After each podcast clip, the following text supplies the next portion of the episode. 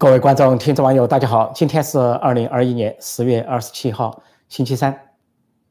中国各地到处都是爆炸和火灾，可以说是此起彼伏，硝烟弥漫，浓烟滚滚，火光冲天。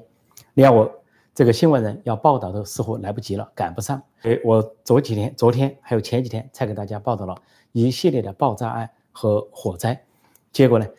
一转身，迅雷不及掩耳之势，在两天之内。中国有连续发生五起重大的爆炸、重大的火灾，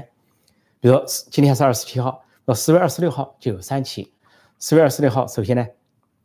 在这个山东淄博，山东淄博有个化工厂叫青鼎鼎化工厂，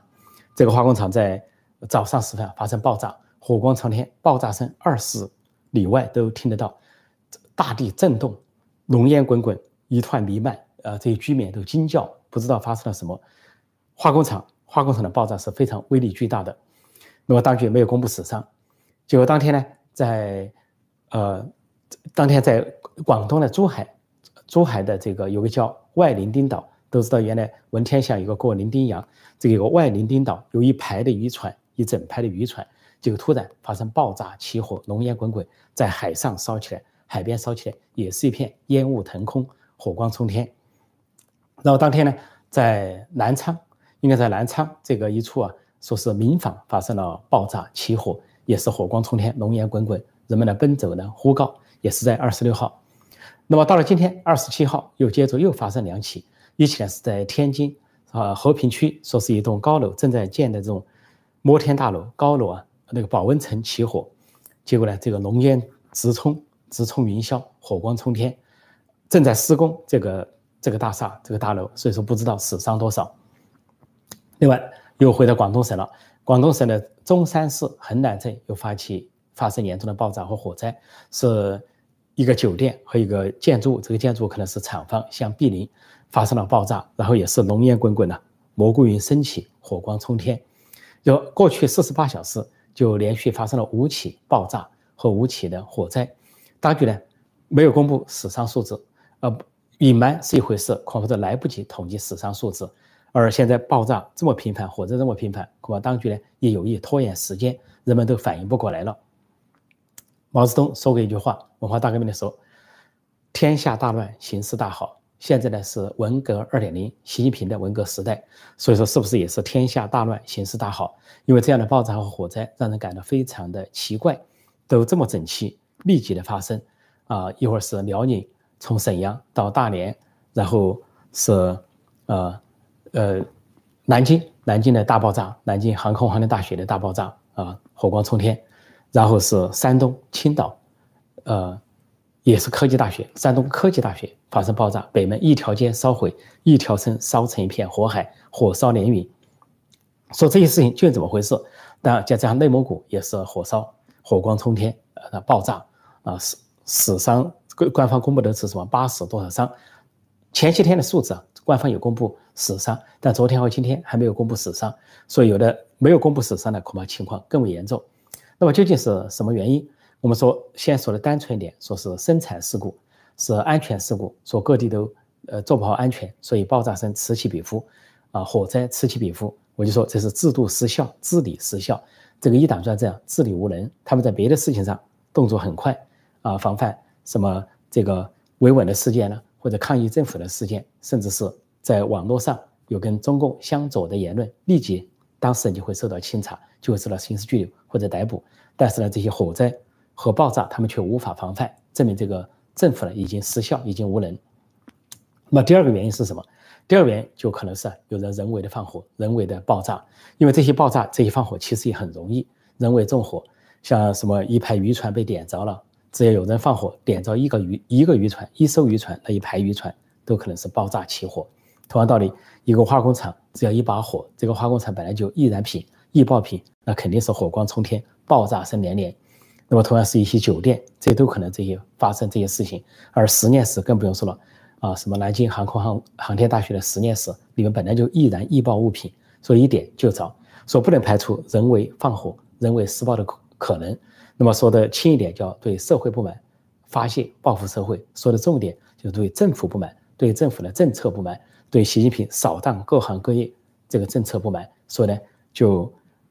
有些人或者说有一些行业或者有些被扫荡的这些行业受到损失的，恐怕呢就干脆来个泄愤。我不能近距离的刺杀你，不能近距离的攻击你，也不能够发动兵变政变的话，那到处放火，到处爆炸，此起彼伏，也是一个声势，制造一个声势。中国呢，天下大乱。那么当然有人没感觉，说是这个呃，中国呢只要封锁消息，这个省不知道那个省的消息，这个城市不知道那个城市的消息，甚至这个镇不知道隔壁隔壁镇的关系，隔壁镇的消息，所以呢没感觉，所以给人的感觉还是天下大治，岁月静好。直到有一天爆炸在自己面前，啊，火烧到自己的头上，火烧眉毛。说中国有句话叫“火烧眉毛”。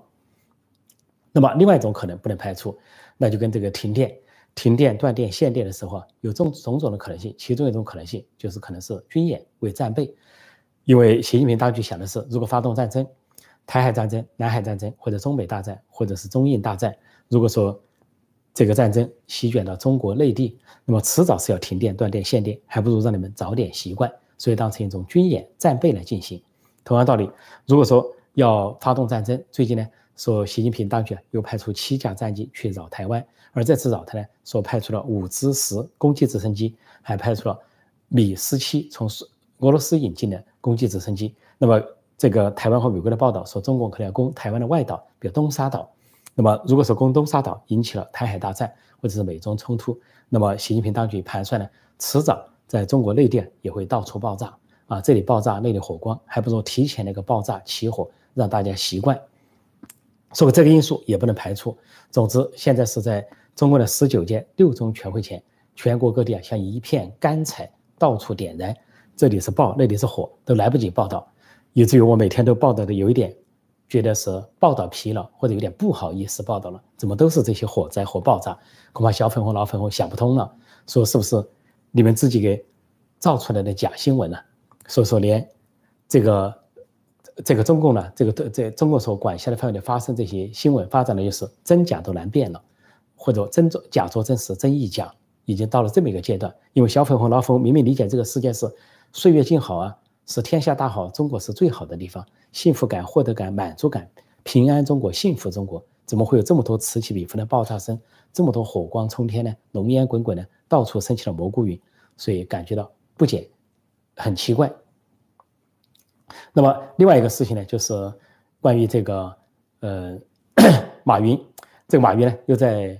荷兰现身了，他是在西班牙现身，前几天再早的是在国庆节的时候是在中国的国庆节，他在香港现身。后来到西班牙现身，现在似乎越走越远，走到荷兰去了。走到荷兰呢，就显示他在搞这些所谓农业棚的呃考察、温室棚考察。他似乎要向习近平正表现：我虽然发了财，我要关心中国的农业，我以后不搞科技了，不搞高科技，免得说我在垄断高科技、垄断数据，对中共构成威胁。那我去搞农业啊，搞粮食生产，你总没话可说了吧？况且我马云也是，呃。也说得过去，也算是一个所谓的党员吧，要正点表现。说正这个表现呢，也不一定能逃过一劫，因为原来的中共的一些知识分子啊，毛泽东时代，不管是到延安去正表现的，还是上海为了公私合营的资本家，还是什么打土啊分田地的积极分子，最后都在反右或者文革中被毛泽东清洗殆尽，一杀了之，迫害致死。所以呢。马云去向这个习近平献媚，表示自己在搞农业正表现，也不见得能逃过大劫。所以我说，马云还不跑，为什么还不跑？其实你应该跑。如果是不跑的话，这个以为这这个钱钱财还很重要，在中国有钱财，钱财是身外之物啊，性命攸关。如果说性命都保不住，那钱财还有什么意义？说既然到了海外，到了西班牙，到了荷兰，还不如抽身跑人。不过看上去呢，马云穿了一身所谓的。啊，这个塑料服防防护服去考察农业大棚，也许是不是在寻找机会，假装跟这些外国人啊、西班牙人或者荷兰人交往，打交道，趁他的随从不注意，趁监视他的人不注意，从哪个厕所一溜就逃了，也有可能。也许他是假装考察这些农业项目，在寻求啊这个脱身之道而已。马云在中国国内啊，连续几年都是首富，但是刚刚评的这个福布斯首富啊，这个。中国的首富榜已经发生了变化。马云在过去一年，他的身家缩水了一千四百五十亿人民币，受到层层的打压、层层的封锁、软禁，还有就是所谓金融监管，他缩水了一下，从首富跌落到第五名。就现在的首富是谁呢？首富是一个大家很不熟悉的人物，名不见经传，说是叫钟闪闪，钟闪闪这个名字，这个字差差点读不出来。这个闪啊，闪字是一个目，就是眼睛这个目，两个火，就是焰，叫闪闪啊。这个钟闪闪呢，说是也是浙江人啊，浙江出富豪，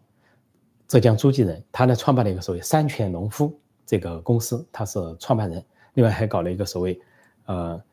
相关的一些公司是董事长，叫什么唐啊，什么什么什么云堂，大概是搞药业的这方面的，呃，搞饮料和搞药业的，搞饮水的，所以他呢成了中国首富。但是呢，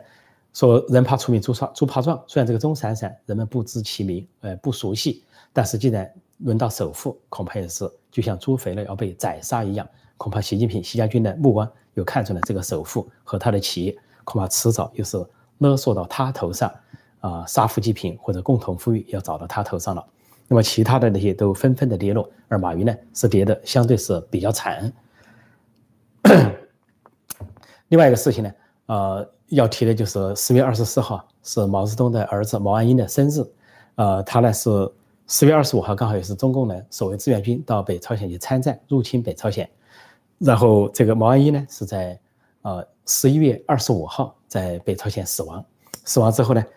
有很多的传说，其中一个非常经典的说法就是他违背了纪律。当时呢，因为彭德怀的总司令部在大榆洞，大榆洞呢就说有美军都要来侦察、来轰炸，那么就是说晚上啊吃饭和办公，白天呢就要躲进防空洞，要离开那个茅屋，说茅屋就是志愿军的作战部。但是这个毛岸英呢那天就起了个懒，本来说四点就要进入防空洞，他并没有进入，一大早都在那里。结果十一点，美军来轰炸，他在干什么呢？他在跟另外两个人搞蛋炒饭。那么一个人是叫参谋陈普，还有一个是作战部的副主任叫高瑞新。这个三人搞蛋炒饭，结果十一点过，那都快到中午了。那么就有明火引起了美军侦察机的注意，美军侦察机两架侦察机俯冲，投放了凝固啊汽油弹，凝固汽油弹顿时就命中了这个中共的这个在大榆洞的志愿军总司令部的作战室。这个弹命中之后。当时除了陈普逃脱之外，毛岸英和这个高瑞新呢，就变成了一片的废墟。那么尸体的无存，找不到，难以辨认。最后是通过他的手表，他在苏联的时候所留书的时候，斯大林送给他一个手表，辨认出那是毛岸英。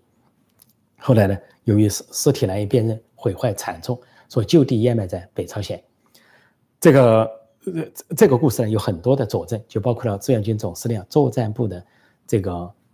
副主任、作战部办公室副主任杨迪亲自的回忆和佐证说，毛岸英三人违反了纪律，没有躲进防空洞，而且是做蛋炒饭，招来了这一场 轰炸，招来了美国两架这个战斗机的轰炸。这四个过程，但是在中共学这个忌讳这个蛋炒饭，呃，因为在中国的网络上长期以来流传蛋炒饭两个说法，一个就是一说蛋炒饭就暗示了这个毛岸英之死是蛋炒饭，另一个蛋炒饭就是说十一月二十五号。毛岸英之死呢，是中国的感恩节，因为美国的感恩节呢是在十一月最后一个星期四，也就在十一月十一月二十五号左右。那中国的感恩节就在跟美国的感恩节差不多相同的时间，就是毛岸英被炸死那一天。那中国网民为什么说的是中国的感恩节呢？意思就是说，炸死了毛岸英，就相当于炸死了毛二世，使毛家的世袭政权啊难以为继，世袭政权难以为继。那毛泽东曾经想安排江青和他的侄子毛远新，也没有成功，被华国锋所粉碎。所以呢，呃，中国的网民就把那个定义为感恩节。但蛋炒饭还有一个说法，说毛岸英本身呢变成了一锅蛋炒饭，被炒掉了，说难以辨认。好，今呃今年呢，就前两天，四月二十四号，江苏有一个国营公司叫中国联通江苏公司，无意呢在微博上刊登出一个姜蛋炒饭的制作方法。呃，右边摆了一碗饭的蛋炒饭的图像，左边是一个制作方法啊，第一步、第二步、第三步，什么时候放姜，什么时候炒蛋，什么时候放米。结果居然遭到小粉红的举报，现在举报成风，这也是文革二点零版。说前些年如果议论这些事情，根本没有人举报。在胡温时代，进入习近平时代，越来越多的举报，小粉红、老粉红争当举报。北京又有朝阳大妈、西城大妈去举报，举报李云迪、李云迪嫖妓等等。现在呢，这小粉红举报了，说江苏联通，呃，在当天搞蛋炒饭，结果公安介入调查，把这个，呃，这个，呃，江苏联通啊这个公司的微博封锁了。而且调查调查的时候是有这个微博外包，有两个小女生在值班，说重复发了信息，怎么怎么样，而且他们说他们是无意的，根本没有意识到蛋炒饭是什么，但是就被调查，但是微博呢被禁言，现在被封锁。江苏联通呢发表声明说他们根本就无意触及政治，他们从七月份以来说几乎每天中午都在发布一些食谱，各种各样的食谱，但是没想到就撞到了十月二十四号，刚好是蛋炒饭，姜蛋炒饭，生姜蛋炒饭，就撞出这么大个祸。这说明了中国当局呢实际上是。不打自招，欲盖弥彰。其实大家都没有注意到，很多人还没有注意到你四月二十四号是什么日子，也没有注意到蛋炒饭真跟谁有联系。但是人家发了一个微博，警方调查，小粉红举报，小粉红等于提醒大家，啊，蛋炒饭意味着什么？某某人为了吃为了吃一餐蛋炒饭丢了性命，既不是前线杀敌死，也不是这个在阻击战中牺牲，啊，也不是什么保家卫国，居然是这个起起床来了。啊，不遵守纪律，还要吃蛋炒饭啊！毛家的太子，毛家的这个公子，居然如此的沦丧堕落，一个蛋炒饭丢了生命，居然还被封为所谓烈士。你烈士是什么？在前线作战，你杀说跟敌人拼死，或者被敌人炸死，或者说在战争中死亡，根本不是战争，这是大后方志愿军的总部，失恋的总部。那么当时后来有一个陈普呢想否认那个蛋炒饭，说那里没有鸡蛋，但是很快被当当时的志愿军司令部揭穿。说有鸡蛋是谁送呢？一个叫朴义玉的北朝鲜人送的。这个朝鲜人是朝鲜人民军派到志愿军总部来当副政委，跟志愿军合并在一起当副政委。他呢就搞了几个鸡蛋送给彭德怀。那么当时的鸡蛋非常珍贵，说很少人能够吃到鸡蛋，所以这个王安英就为了这几个鸡蛋做了蛋炒饭，结果送了性命。所以今天的中国呢是不打自招，说怎么笨怎么来。你要是不提，谁也不知道啊，谁也不注意。你要是提了，等于说全国范围内炒作，炒作这个蛋炒饭，炒作王安英之死，也炒作啊这个中国的感恩节。那么现在蛋炒饭成了一个禁词，恐怕呢以后是不是发展到离谱的地步，连蛋炒饭都不准大家做了，或者说人们呢要偷偷吃蛋炒饭了？再一个新闻就是关于美国驱逐了中国电信。中国电信呢是在美国营业已经很多年了，前后说是有二十来年的时间了。但是美国的，美国联邦政府的 FCC 就是联邦通信委员会正式宣布驱逐这个中国电信。驱逐了六大理由。第一大理由就是这个中国电信呢实际上是中国政府控制的一家企业，它在一个司法独立的国度无法去摆脱中共的影响。和控制，因为美国是讲究司法独立。如果你面对任何事情的时候有独立的经营体，但是你如果受中国政府控制，那你背后是受一家政府的控制，那么无法适应一个法治的社会。第二点理由说，这个中美之间的很多的环境发生了变化，已经跟以前的环境不一样了。说中国电信继续在美国运作，就可能给美国带来危害、误导啊、错误，甚至危甚至安全威胁等等。那么再一点呢，就是说这个呃，这这个中国电信呢。在对联邦人员的调查的陈述中做了不诚实的陈述，又隐瞒真相，使这个联邦政府更加怀疑他背后有猫腻。再一个就是根据美国行政部门提供的机密资料，证明呢这个中国电信有些不法行为，必须驱逐终止。所谓机密行政部门机密资料，也就是来自于 FBI 联邦调查局或者中央情报局的资料，显示呢这个中国电信呢在美国要么是窃密，要么是就这个危害美国的国家安全。啊，做一些间谍行为，那么在这样的情况下，他当然就不能够在美国经营。总之呢，列了六大理由，宣布呢在六十天之内停止中国电信在美国的运作，也就是把中国电信扫地出门。那么中国电信实际上在川普时代就开始受到调查，现在拜登时代继承了大部分川普时代的政策，把中国电信扫地出门。但还不只是中国电信，在华尔街很多的中国公司面临被赶走，尤其是跟中国政府相关的公司。背后是中国政府拒绝接受美国的监督，无法提供呃这个财务资料，甚至无法解释他们的股东结构背后的官商勾结、权钱交易，跟中共达官显贵的一些神秘关系，所以也面临大批的被驱逐。好，我今天就暂时报道到这里，现在回答网友在线的提问。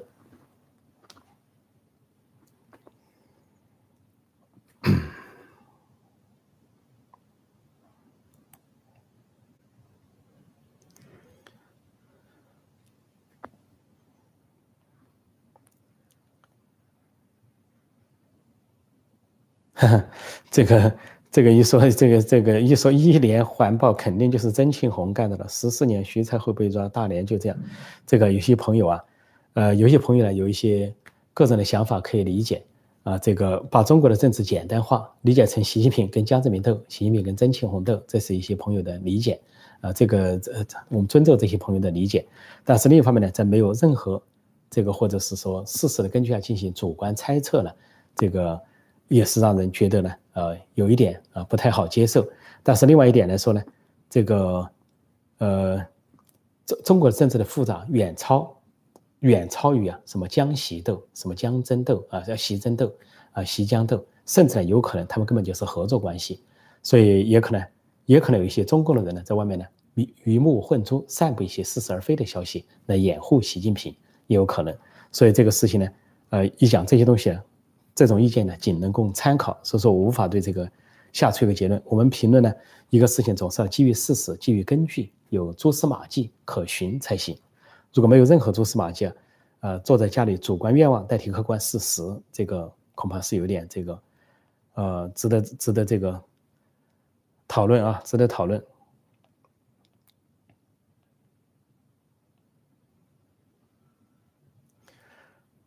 这里说怎么和做梦差不多？中国梦对中国梦就火光冲天、爆炸连连，呃，恐怕就是中国梦。所以如果这些事情啊，大家想想，反过来，如果这些爆炸声此起彼伏、火光冲天此起彼伏发生在美国，中国的报纸是什么情景？那中国的党媒党报那是普天同庆、喜大普奔啊，头版头条忙不过来啊。其实中国这些报道呢，中国这些爆炸火光也好，在美国的报纸上反而很少报道，很少报道，因为美国忙于自报道自己的事情都来不及。啊，各种各样的事情都很忙。中国这些事情啊，美国都来不及报道了。呃，中国这些报道都是通过什么微博、微信啊，当地的公众号、当地的地方报纸或者是网民的报道。中国的党媒党报予以隐瞒。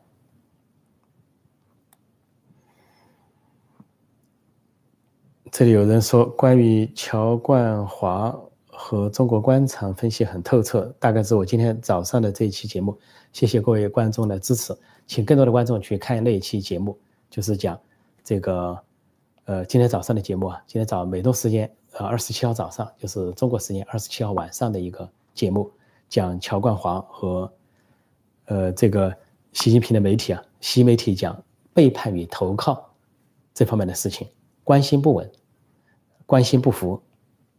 所以拿乔冠华来说事，呃，强求官员选边站，其实官员也很难。这些高官也很难。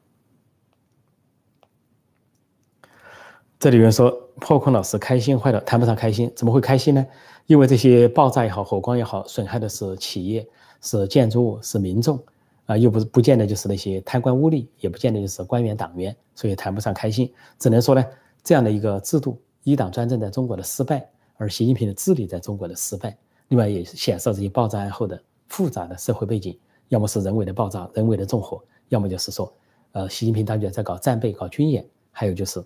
恐怕其他政敌斗争各种复杂的原因。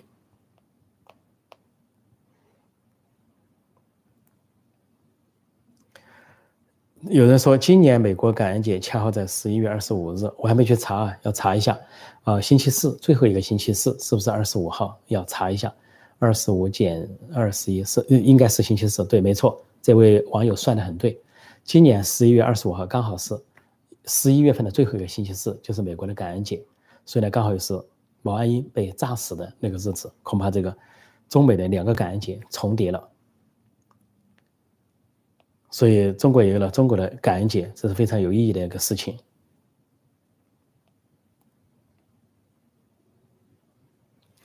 这里说，毛始皇一生中最伟大的事情就是派出毛岸英去镀金，呃。有可能是这个派出毛岸英啊，这个也有人说法说毛泽东呢，因为在中国呢，制造把千百制造了大迫害、大饥荒，千百万人头落地，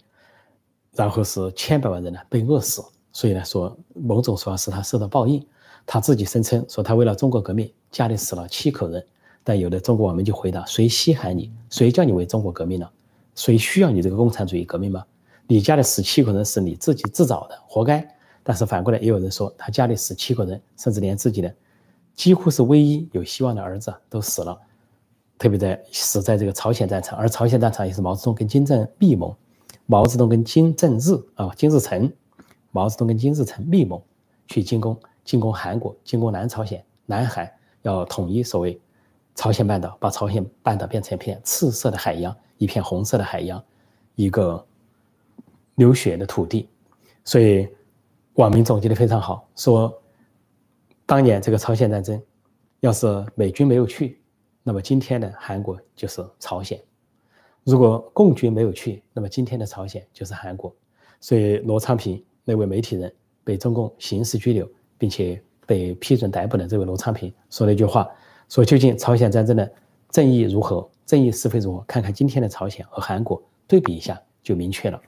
他讲了实话，却被抓起来说是侮辱烈士。其实烈士中的做侮辱嘛，你比如说毛岸英，说毛岸英是烈烈士。毛岸英谁侮辱了他？他自己侮辱了自己。一不遵守纪律，二睡懒觉，第三吃蛋炒饭，贪吃贪睡贪玩，最后被炸身亡，跟战争毫无关系，跟作战毫无关系，居然被封烈士，这就是太子的作风。据说他实际上到北朝鲜呢，根本没有打仗，就待在这个彭德怀这个司令部。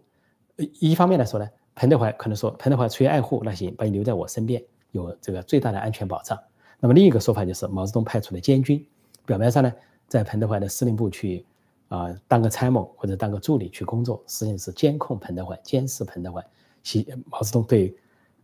带兵在外的彭德怀不放心，彭德怀是国防部长，而且统兵百万驻扎北朝鲜，是当时的十大元帅中统兵最多的人，所以毛泽东对彭德怀不放心。说最后其实彭德怀的结局，不管你北朝鲜战争打得怎么样，彭德怀不是被美国人消灭的。也不是被朝鲜消灭的，也不是战争消灭的，彭德怀是被毛泽东亲手消灭、迫害致死，是他最后的结局。所以这个，呃，毛岸英啊，根本就无意打仗，就是去享受而已。而且每天说跟这个彭德怀下棋、下象棋，说是这个，呃，彭德怀呢，这个一下了棋就要悔棋啊，说这个毛岸英就说你悔棋，说这个还流传了很多双边两人之间的故事。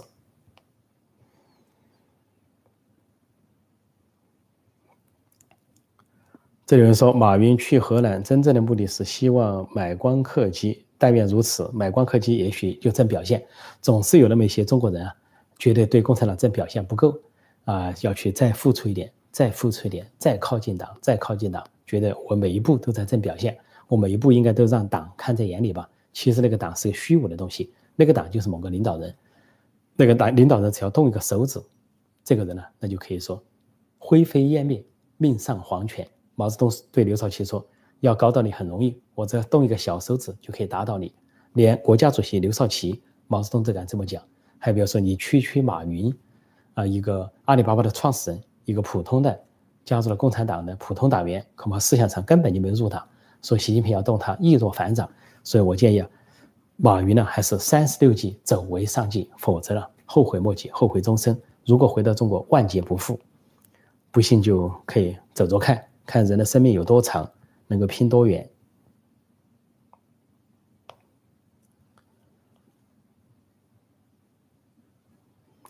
这里有人说，呃，那一天要大吃特吃蛋炒饭哦。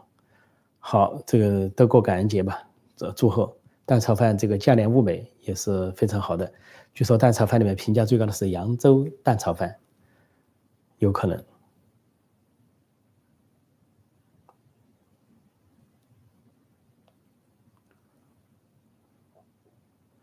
呃，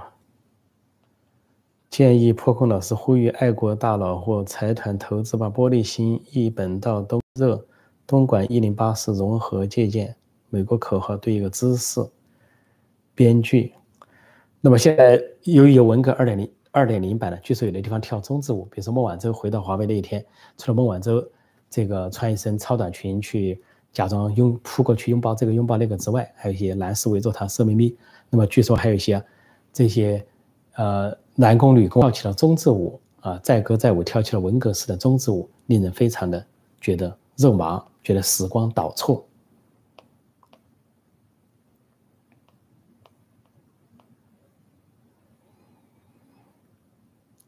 这里有人建议说，应该家家吃蛋炒饭，就像中秋吃月饼一样。这个情况有可能出现。如果中共真的这么敏感、这么脆弱，非要去一到了十月二十四号、十月二十五号或者十一月二十五号就去禁止蛋炒饭、禁止蛋炒饭的微博、微信，然后小粉红、老粉红到处举报的话，就可能起到一个反作用，真让大家流行吃蛋炒饭。最最后可能有可能认为呢，是小粉红、老粉红对中国社会的真正的贡献，就是把蛋炒饭炒热了，把这个中国的感恩节。这个固定下来了，所以这小粉红、老粉红继续干，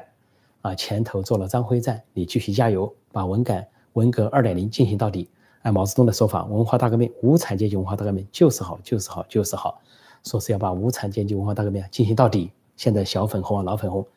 任重道远，革命尚未成功，同志仍需努力。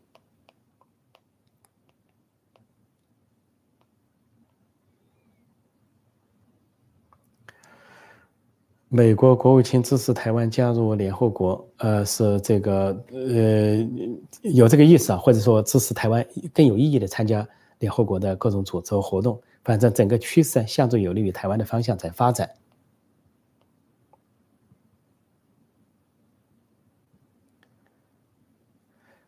呃，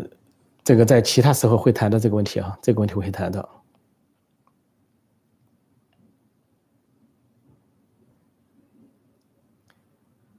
呃，国内权斗激烈，授权许可国防动员军管。其实习近平啊，表面上看去权力很大，他要真要进行军管或者国防动员的话呢，要经过政治局的同意，或政治局常委会的同意，或者甚至政治老人的同意。所以习近平并不是什么都能干。所以通过习近平、习家军掌控了中宣部、网信办，给他造神，每天搞造神运动，制造了一个假象，以为他什么都可以做。其实他做的很有限，所以最后大家看到搞的都是小动作而已，扫荡这个行业，扫荡那个行业，一会儿抓一个议论长津湖的记者，一会儿又抓一个什么这个吃蛋炒饭的，封闭一个蛋炒饭的微博，就干这些小偷小摸的事情，雕虫小技。说雕虫小技怎么能治国呢？所以这个国家是到处是啊，爆炸声、火光声此起彼伏，仿佛是啊，天天都在过节，盛大的节日。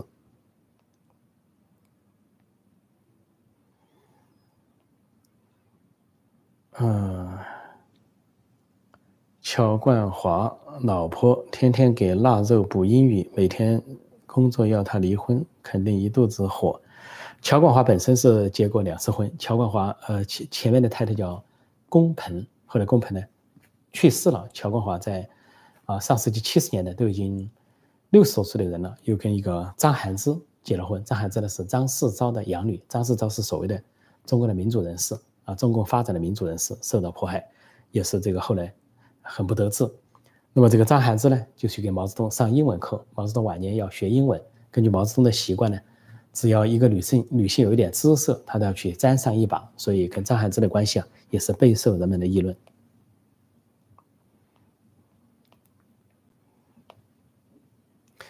呃，时间差不多，我看还有什么关键问题哈。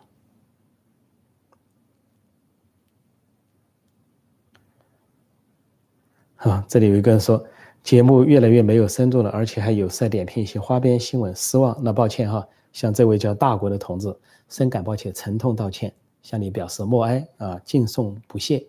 这个如果是觉得呢，我们讲一些火灾，讲一些爆炸，就是花边新闻，或者说讲一下这个呃这个蛋炒饭，呃毛安就是花边新闻，或者马云是花边新闻的话，那我就不知道你认为什么不是花边新闻，是不是中南海的疑问去世？啊，中南海、毛泽东这些疑问区才叫花边新闻。那我们下次再向你奉献。这次就非常抱歉了，这位大国的朋友、强国的朋友，不知道是强大的强还是高强的强。似乎我们要唱一个，我听见一个声音，玻璃心碎了一地。所以，花边新闻，这也不是我们制造的哈，是中南海制造的，是中国共产党制造的。要制止花边新闻的话，先去制止中国共产党，制止习近平和习家军的蠢行，特别是。制止在十月二十四号去到处禁止人家的蛋炒饭，如果这个禁止了，恐怕就没有花边新闻。所以，如果一些小粉红、老粉红感到说花边新闻令人失望的话呢，那就去中南海上书中南海，奉劝他们停止制造花边新闻，这是上策。